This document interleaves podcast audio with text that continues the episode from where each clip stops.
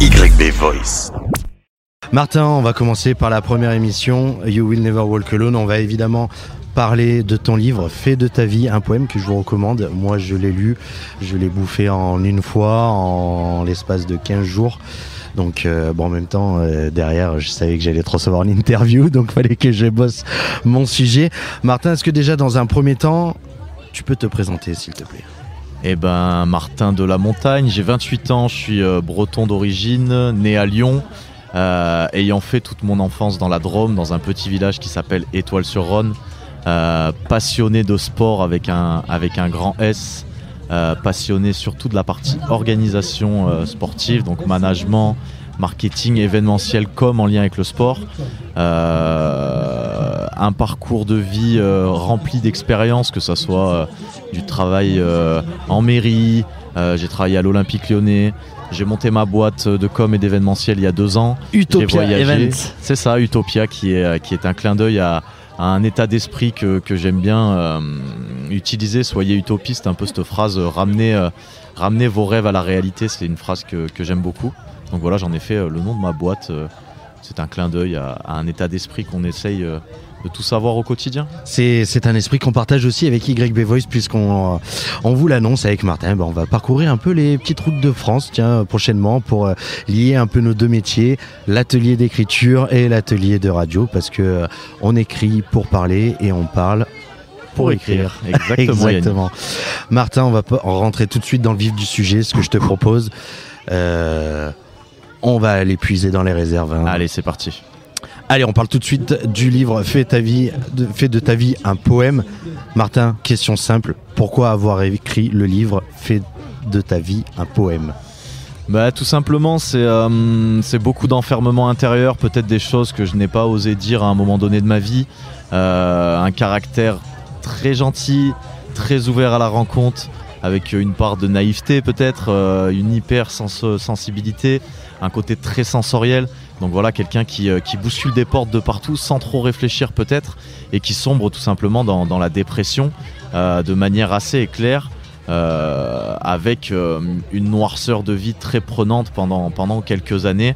Et du coup, bah, ce besoin d'écrire pour, pour, pour lâcher prise, pour transmettre, pour donner un message d'espoir aussi. Mais voilà, c'était très thérapeutique à la base.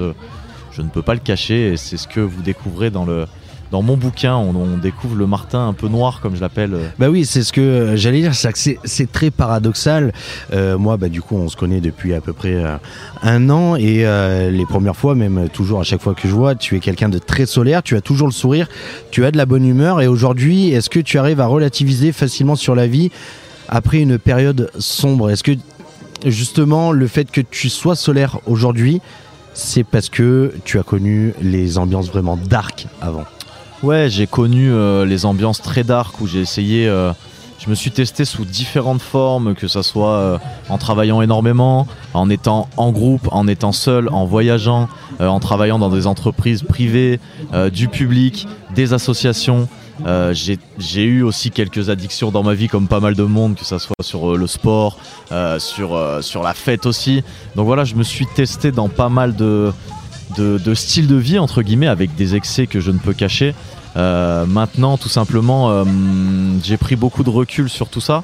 Euh, je me suis dit que c'était une période de ma vie et maintenant j'essaye de vivre au quotidien de manière zen, tout en relativisant surtout et de se dire que tous les matins, quand on se lève, bah, il y a une aventure potentielle qui, qui peut se passer. J'ai voyagé en France. Maintenant, le voyage, il se fait, peut-être tous les jours au quotidien, avec sa famille, avec ses proches, avec ses projets, avec son entreprise. Voilà, euh, qui fait chacun des, des instants, tout simplement.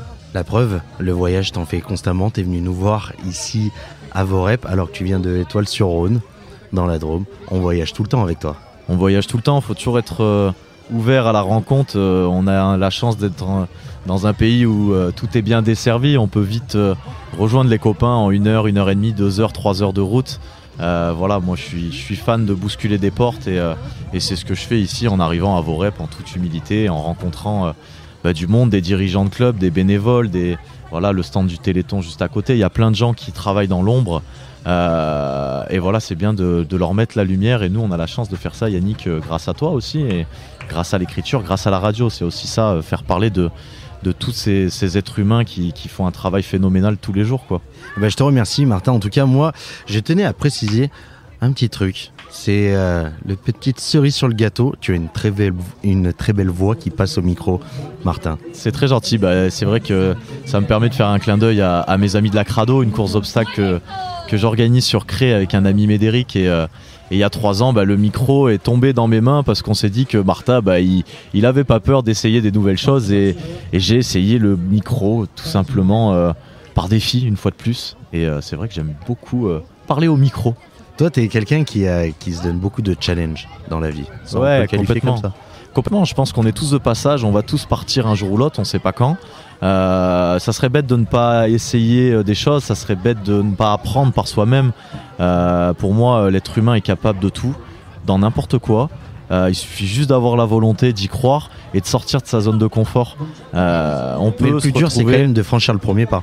Ouais, ouais, ouais. Je pense que on a tendance à être dans une société où on se met vite dans des cases, alors qu'on est tous des êtres humains potentiellement créatif, potentiellement sportif, potentiellement entrepreneur. On a tous de l'or entre les mains, il suffit de le voir, d'y croire et de devenir acteur de, ces changements, je pense, tout simplement. Après, euh, chacun fait ce qu'il veut, il faut juste trouver euh, son équilibre dans tout ça, tout simplement. Très belle philosophie de vie. Martin, on va revenir euh, sur ton livre, alors qu'il est divisé en 20 chapitres, qui raconte ton tour de France, donc après une longue dépression.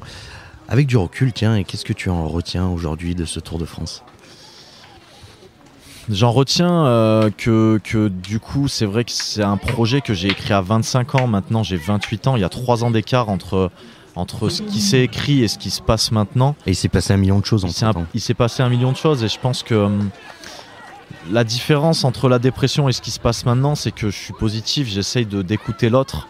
Euh, je suis dans la bienveillance avec moi-même et avec les autres. Euh, c'est hyper important, je pense, d'amener du positif au quotidien pour attirer du positif.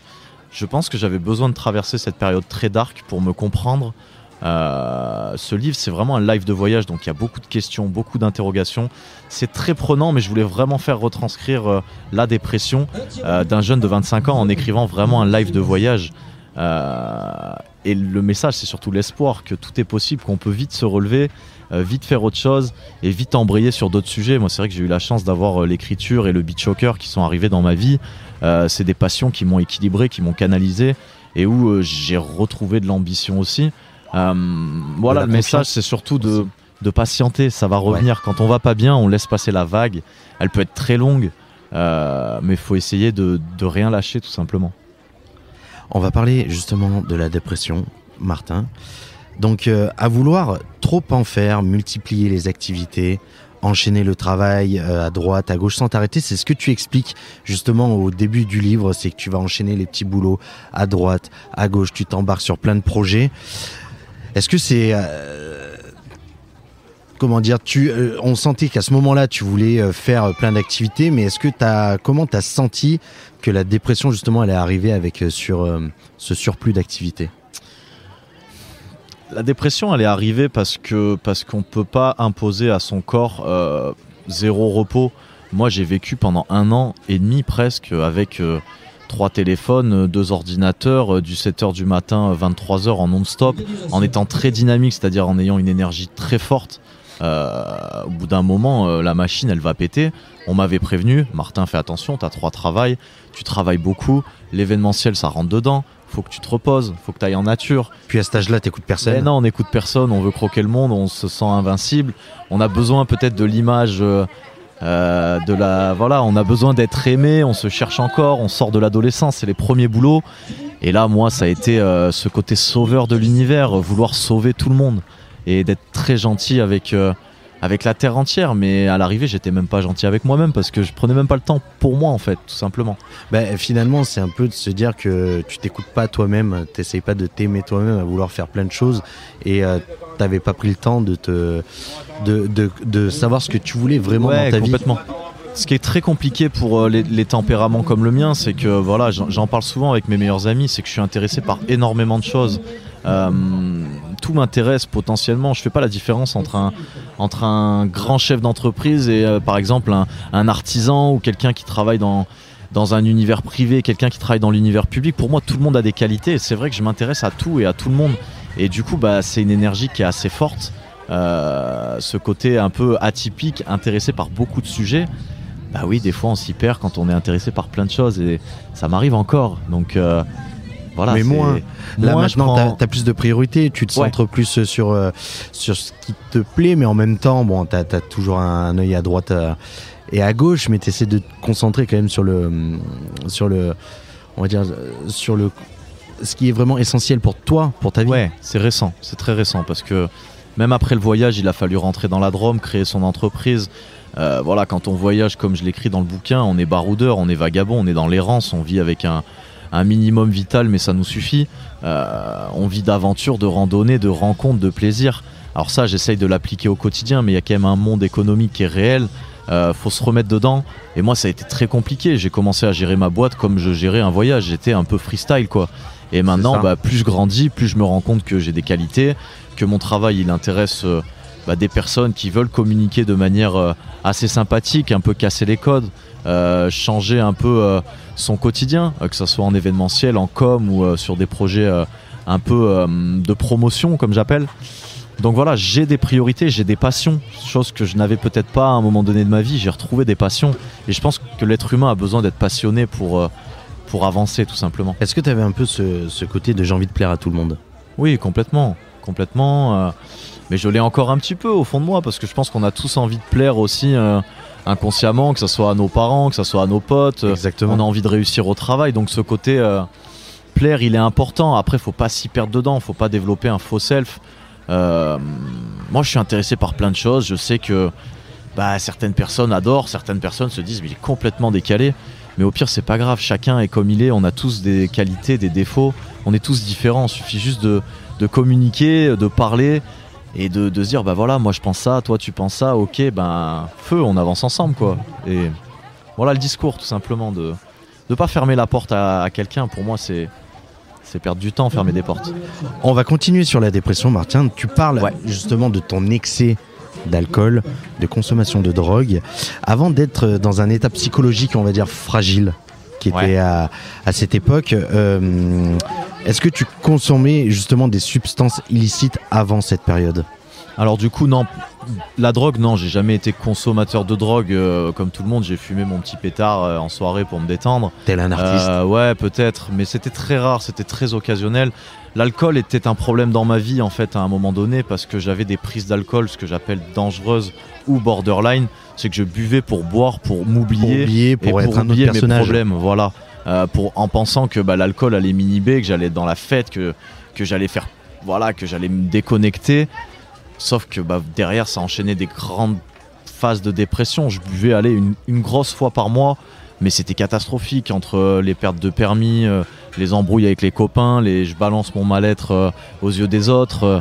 voilà, l'alcool, c'est- un fléau, faut être honnête. Alors maintenant, j'apprends à, m'écouter à ce niveau-là. Euh, je, bois un canon de temps en temps, comme tout le monde, mais je veux plus me mettre en danger avec ça, en fait. Et je pense qu'il y a beaucoup de jeunes qui, cachent leur malheur dans, et des moins jeunes, hein, dans, dans des addictions, que ce soit tout type d'addiction. Je suis pas en train de dire qu'il faut pas le faire, mais il faut essayer de s'écouter et de, de s'équilibrer par rapport à ça. On n'a pas les réponses euh, là-dedans. En tout cas, moi, je les ai pas eues euh, en continuant euh, la fête, la fête, la fête, la fête. Il a fallu se calmer, il a fallu comprendre qui on était et stopper un peu cette consommation qui était très dangereuse pour moi. Ouais. On rappelle que l'abus d'alcool est dangereux pour la santé, bien évidemment. Bien Sinon, évidemment. le CSA viendra nous taper sur les doigts. Bien sûr. La dépression, justement, Martin, c'est un thème qui est très très sombre. Mais à ce moment-là, est-ce que, euh, est-ce que tu pensais que ta dépression se vivait dans la volonté de s'admirer dans l'obscurité? Ouais, complètement. Je pense qu'il y a un côté. euh, C'est comme tout, on s'habitue à être heureux, on s'habitue à être triste. euh, C'est une habitude de vie, je pense. Ouais. Et peut-être que je me contemplais là-dedans à un moment donné. Il y a une forte part de victimisation dans ce livre. Ou quand je me relis maintenant, je me dis mais Martin, mais c'est pas possible. Que- Comment t'as pu écrire ça Euh, C'est c'est dingue. Euh, bah, si t'es pas content, euh, bouge, change, change de métier, fais autre chose et sois acteur, tu vois. Euh, quand t'es dans, quand t'es dans ton délire dark, que tu t'habitues à être dans le dark, mais tu t'écoutes plus personne, t'es dans ton tunnel et c'est catastrophique. Et c'est là que c'est là qu'on s'habitue à se faire du mal, tu vois ce que je veux dire. Et, là, c'est pas bon. On n'écoute pas les conseils des gens, euh, on s'isole. Bah, du coup, on reconsomme. Et c'est voilà, c'est c'est un cercle vicieux. un cercle vicieux complètement. C'est t'installes une routine, euh, on va dire sombre, mais en même temps, tu t'en rends pas compte à, ça. à ce moment-là. Complètement. C'est un mix entre entre des habitudes de vie, des, des addictions et, euh, et un manque d'écoute d'autrui, tout simplement, et un manque d'écoute envers soi-même. Des fois, on, qui n'est pas allé à une soirée où il n'avait pas envie d'aller et il s'est retrouvé euh, à dormir dans la chambre d'amis euh, jusqu'à 6h du matin complètement à l'envers. Alors qu'au début non t'avais pas envie d'y aller fallait te reposer c'était vendredi soir t'as fait une semaine de dingue mais tu l'as fait quand même. C'est là le message s'écouter quoi. Voilà s'écouter c'est le message qu'il faut retenir. Et justement à ce moment là Martin tu rêvais de quoi pour aller mieux réellement? Qu'est-ce que tu te disais en fait il faudrait que j'ai si ça pour aller mieux? Moi déjà, il fallait que je prenne la route, je pense, pour savoir qui j'étais. Il fallait que j'apprenne à vivre en, solitaire. Euh, on m'a souvent reproché ce besoin d'autrui, ce manque, euh, ce manque de confiance en soi. Euh, j'avais tellement d'infos sur qui j'étais de partout, entre ouais, t'es talentueux, ouais, t'es borderline, ouais, t'es ci, ouais, t'es ça, que je savais même plus qui j'étais en fait. Donc j'ai eu besoin de voyager pour avoir cette pause, que mon cerveau se mette sur off, que je lâche prise et que j'ai moi-même conscience de mes qualités et de mes défauts tout simplement, sans écouter euh, Pierre-Paul Jacques ou Philippe sur, sur la thématique parce que quand on écoute tout le monde, on sait plus à la fin, tu vois. Et euh, moi, le voyage, ça a été euh, ça a été le moment de, se comprendre, de grandir et de sortir peut-être de cette victimisation à outrance aussi. Prendre la route, quoi, le avancer. La route, elle est devant et une route, bah, quand on la regarde, il y a toujours un chemin devant. Quand on roule, on regarde pas derrière, enfin pas souvent derrière, à part au rétro. Mais voilà, j'aime bien cette image de la de la grande route où il faut aller devant, quoi, tu vois. Tu parles euh, beaucoup aussi de la relation euh, avec tes parents en ce moment-là qui s'inquiétaient. Euh, alors après, j'ai pas envie de spoiler le bouquin, mais est-ce que tu peux nous, nous raconter un peu comment tes parents l'ont vécu et surtout même, même ta, ta, ta, ta famille? Ouais. Alors moi, ce qui a été compliqué dans cette période, c'est que hum, j'ai eu un moment donné de ma vie où, euh, où euh, j'en voulais énormément à mes parents, je voulais plus les voir, euh, j'avais plus confiance en eux. on a eu des, discussions très houleuses à la maison ouais pourquoi tu m'as éduqué comme ça, pourquoi t'as fait ci, pourquoi t'as fait ça. J'en voulais à la terre entière et j'en voulais aussi à mes parents de peut-être m'avoir surprotégé d'une certaine manière, mais je le pense plus ça maintenant. Mais à l'époque bah, c'est vrai qu'un papa né dans le football, souvent médiatisé, souvent euh, bah, t'es le fils d'eux, t'es le fils d'eux, t'es le fils d'eux, moi quelqu'un de sensible. Alors il a fallu peut-être euh, que je passe par cette phase où je prenne mon recul sur tout ça. Mes parents m'ont quand même toujours aidé dans la vie, ils m'ont toujours appris les belles valeurs de la vie. Je suis quelqu'un qui aime d'ouvert, de bien éduqué. Euh, ils n'étaient pas responsables de mon mal-être et je pense que je l'aurais pointé pendant trop longtemps.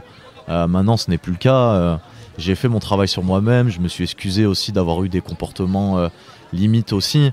Euh, mes parents m'ont toujours ouvert la porte dès que ça allait pas et ça c'est le message numéro un. Je ne peux pas leur en vouloir sur, euh, sur mon propre tempérament, sur ce côté ombre et lumière. C'est moi, c'est en moi, c'est pas les autres en fait. Et bah, quand ton fils pète les plombs pendant plus d'un an, qu'il est au bord du suicide et que derrière il décide du jour au lendemain d'équiper sa voiture et de partir tout seul, bah, je me mets à la place de ses parents qui ont des gamins et de se dire waouh mais qu'est-ce qu'il va faire mon fils quoi exactement donc euh, je peux comprendre euh, j'ai compris leur, euh, leur tristesse leur peur. Mais moi pour me reconstruire fallait que je voyage fallait que j'impulse quelque chose, quelque chose par moi-même tout seul comme un grand en fait. Et c'est ce bouquin qui a été l'espoir de ma vie en fait à un moment donné. J'ai retrouvé la lumière par l'écriture par, par les textes par, par ce côté reporter dans, dans toutes les régions françaises au cœur de, de notre nation en fait tout simplement.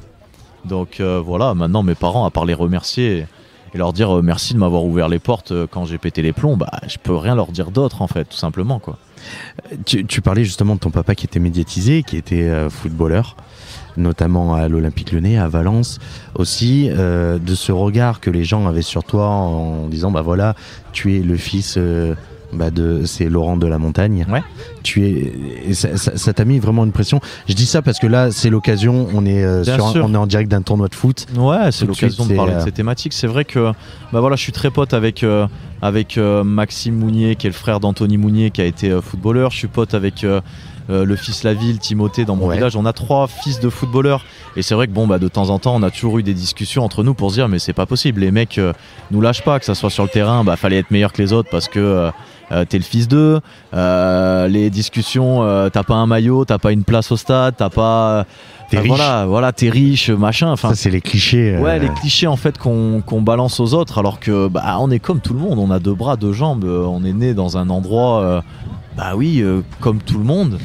Euh, mais euh, voilà, ce côté pointer du doigt le succès des autres, je pense qu'en France on a un problème avec ça, c'est qu'on est toujours dans la critique de ceux qui réussissent. Il y a dans des pays, c'est super, le mec qui réussit, il crée de l'emploi, il crée de la richesse.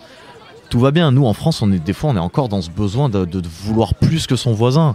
Exactement. Mais euh, ton voisin, il va t'apprendre des choses et toi, tu vas lui apprendre des choses. Donc vous êtes, vous êtes égal, tout simplement. C'est un peu l'exemple parfait qu'on voit par exemple avec euh, la famille Zidane, où il y a bah, Zinedine, le papa qui a mis la barre, mais alors très Bien très sûr. haute. Je pense que c'est le meilleur joueur euh, de tous les temps dans l'histoire du football.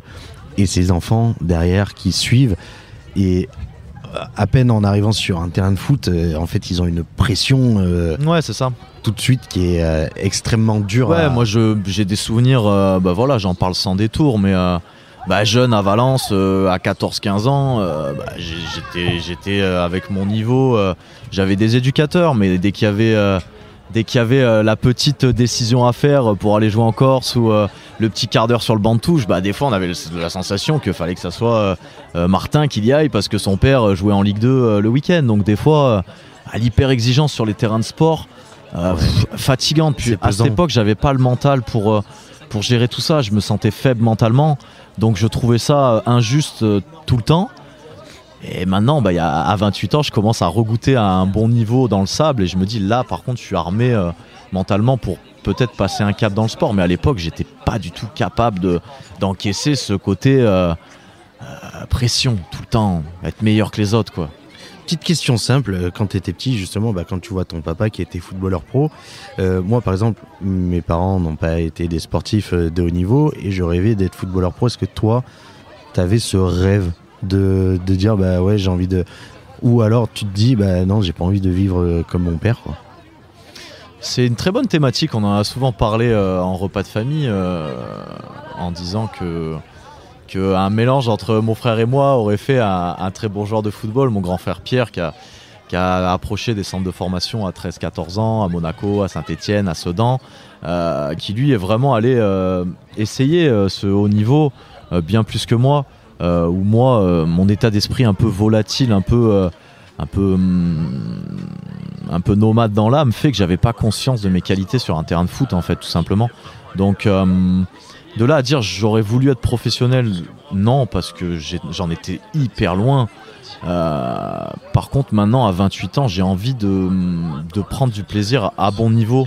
Je pense que c'est le moment maintenant de passer un cap parce que mentalement, je suis prêt, je prends soin de mon corps et, euh, et ça va mieux à ce niveau-là. Par contre, non, j'avais envie de voyage, j'avais envie d'organiser des événements, j'avais envie de rencontrer du monde, j'avais envie de, de vivre une vie un peu, euh, d'artiste en lien avec le sport, quoi, tout simplement, quoi.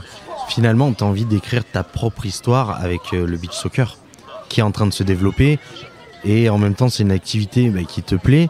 Et euh, tu t'es dit, bah ouais, je vais peut-être baser ma vie sur euh, justement la construction et l'aide au développement d'une discipline qui est, on va dire, très peu médiatisée, mais que tu as envie de faire connaître. Ouais, mais c'est exactement ça pour c'est moi. un dans- challenge. C'est un challenge et en fait ce que je retrouve euh, dans le sable c'est cet enfant qui retrouve goût au ballon parce qu'au beach on a beaucoup de ballons, il y a beaucoup de frappes, c'est aérien, c'est spectaculaire, c'est technique. On retrouve ce goût du, ce goût du, du risque en fait qu'on a quand on joue en U11, en U13 où on réfléchit pas, on court après la balle, on tente des choses. Je retrouve ça au beach soccer.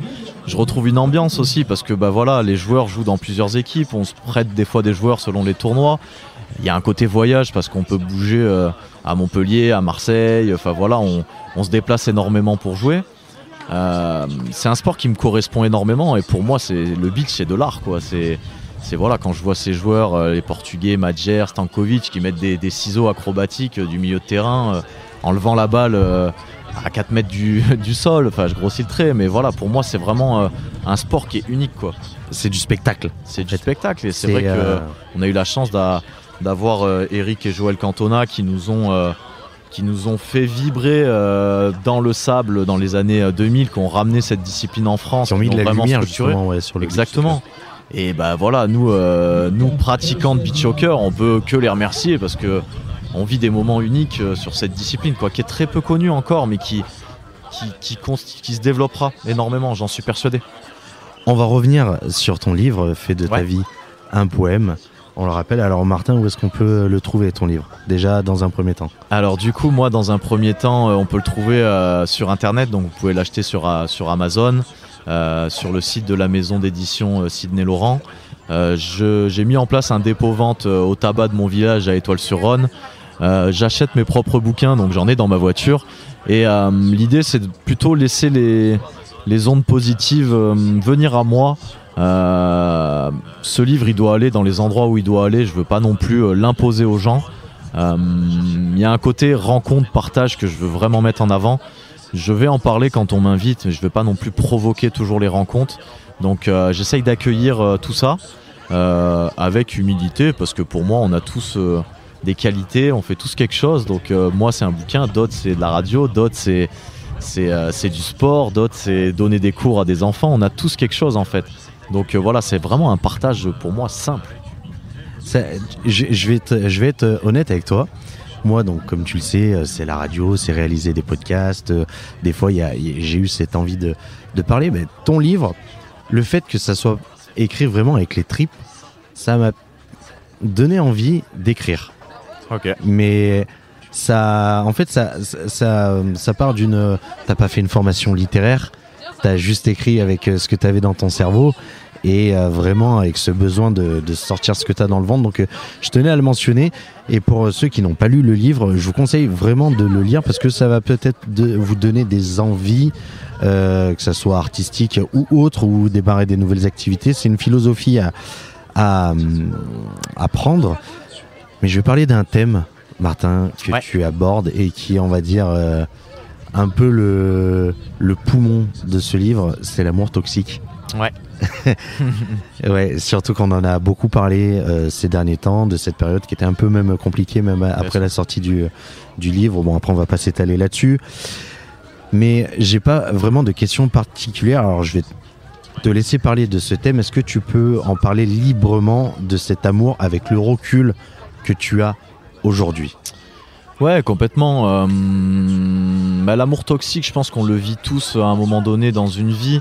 Euh, soit parce que un des deux parties n'est pas prêt, soit parce qu'il y a hum, des défauts qui sont pointés euh, de manière peut-être maladroite ou, euh, inintentionnelle. On s'habitue peut-être à, la dispute, aux engueulades, hum, voilà, à tout ce qui est bah, un peu néfaste dans une relation à deux. Maintenant, avec le recul, je me dis que hum, bah, même dans les périodes les plus complexes, même quand l'amour est toxique, la personne qui, qui nous a fait du mal nous a énormément servi aussi, en fait, parce qu'elle elle nous permet de, de nous comprendre, d'avancer. Euh, pour moi, il y a un pardon en fait envers les personnes qui, avec qui ça s'est pas très bien passé, parce que je pense que j'étais pas bien dans ma tête aussi à un moment donné. J'avais un gros travail à faire sur moi-même. Euh, je peux pas uniquement dire que, que l'autre est responsable tout le temps. On est deux dans un couple, c'est 50-50, il y a 50% de, de part de responsabilité des deux côtés. Euh, moi, dans cette introduction, je voulais vraiment euh, écrire ce que j'ai ressenti à ce moment-là, en fait. Et maintenant, je le ressens plus du tout. C'est pour moi, c'est passé. euh, la vie a repris son cours.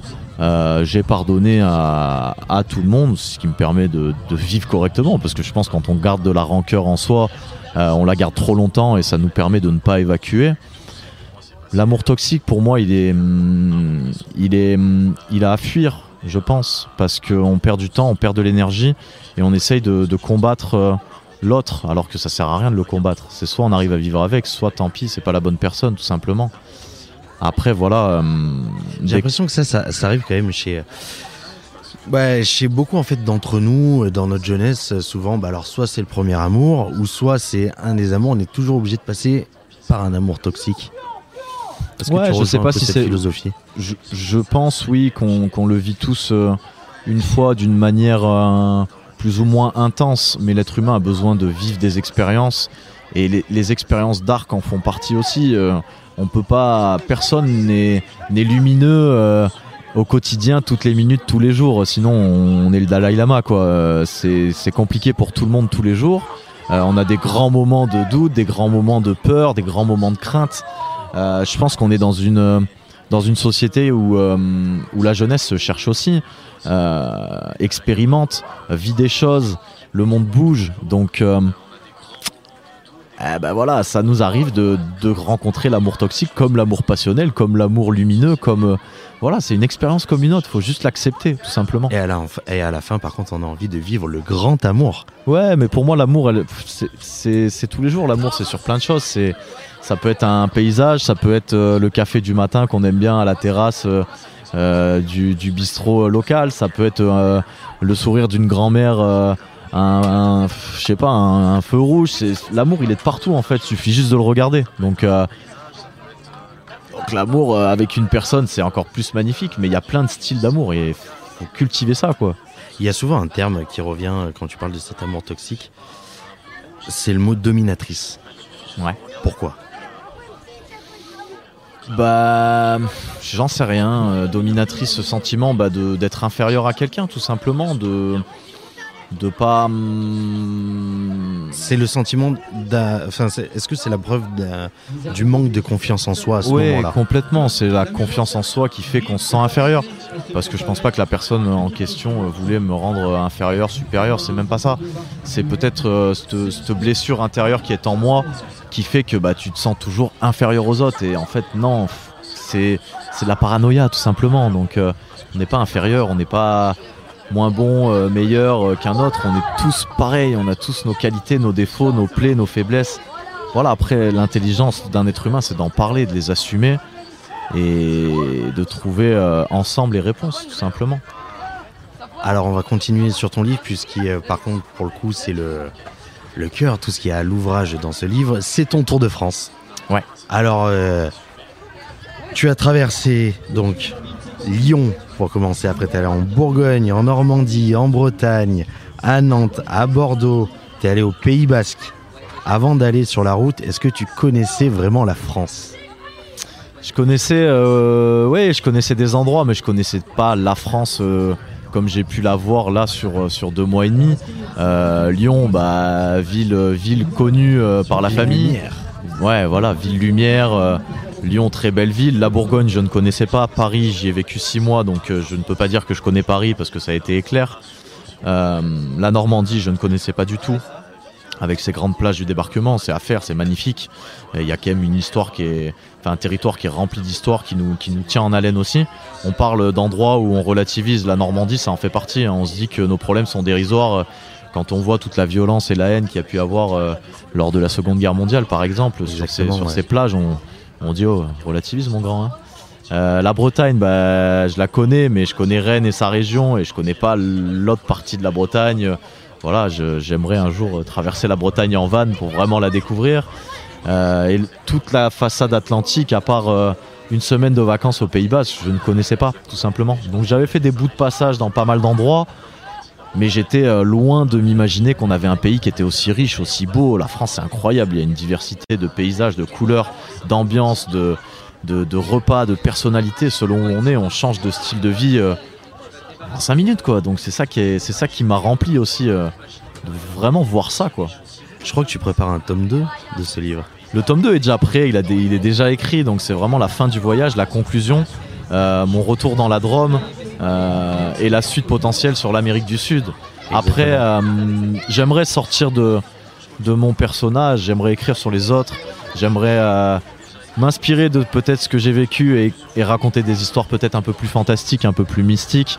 euh, parce que voilà, euh, écrire sur Après soi, le dramatique, le fantastique. Ouais, voilà, le écrire sur soi, il y a quelque chose de gênant. Mais il faut le faire au début pour le faire. pour, euh, pour Ouais. débloquer une certaine manière. C'est exactement ce que j'allais je le dire. dis, je- Ouais. euh, honnêtement, pour devenir animateur radio, je suis passé par une Bien phase sûr. où euh, bah, j'avais besoin de m'ouvrir au micro.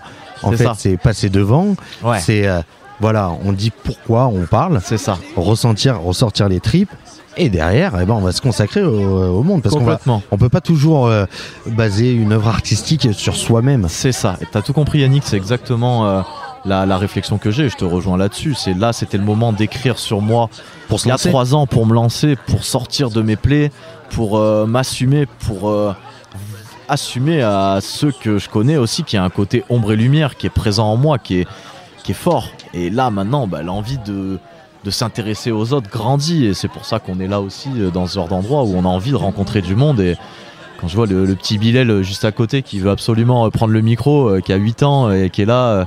Mais en train de nous passer. attendre. Je me dis, bah voilà, ces gamins, ils sont là aussi. Il y a des gens, il y a des bénévoles, il y a des adultes. C'est top, quoi. On se régale, quoi.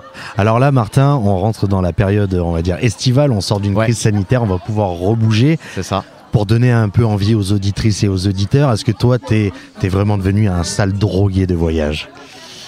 Non, pas spécialement. Je pense pas. Je pense que j'aime, euh, j'aime l'aventure, j'aime les défis. Donc euh, le mot voyage, j'ai voyagé un petit peu dans ma vie, mais faut être aussi honnête. J'ai pas non plus euh, traversé euh, le monde entier. Je suis pas non plus un, un hyper grand explorateur. Par contre, j'adore vagabonder, c'est-à-dire que je me retrouve dans des endroits. Sans euh, spoiler, Martin, partir avec son sac à dos en Amérique latine. Faut ouais. être fou, faut être un peu barge quand Faut même. être un peu barge, c'est ce que mes parents m'ont dit euh, quand je suis parti. Mais, euh, et mon ancienne, euh, mon ancienne copine de l'époque, infirmière que, que je salue aussi, qui me disait mais t'es complètement caramel, t'es allumé, qu'est-ce qui se passe quoi et, et ouais, je voulais absolument partir seul pour continuer l'aventure. Alors après, euh, pour moi, euh, je me considère pas non plus comme un grand voyageur, je me considère comme un comme une personne qui est ouverte à la rencontre de partout et c'est là que c'est différent. Pour moi, les semaines euh, se bâtissent euh, semaine après semaine. Il y a des objectifs sur du long terme. Mais voilà, ce côté un peu nomade, je peux aller n'importe où, n'importe quand, quand on m'invite quelque part et qu'il se passe une rencontre, bah là, vas-y, c'est parti quoi. Donc euh, c'est comme ça qu'on va on bâtir. rentre dans la euh, C3 cra- crado et on y va quoi. Ouais, c'est ça, et on pousse des portes, et peu importe où on est, il y a des gens bien de partout, et on va les voir, quoi, et on parle avec eux, et c'est ça qui me remplit en tout cas, que ce soit en France, à l'étranger, ou, ou sur les tournois de beach, ou avec la boîte, ou peu importe. euh, Le voyage, il est tous les jours maintenant. Eh ben, c'était le mot de la fin. Merci Martin d'avoir répondu à mes questions. On rappelle Martin, donc tu as écrit le livre Fais de ta vie un poème aux éditions Laurent. Martin, je te garde. On Yes. va passer à une autre émission, l'émission Aller au stade. On va parler de l'équipe de France IBS. Allez, je te remercie Yannick, à tout de suite. YB Voice. YB Voice.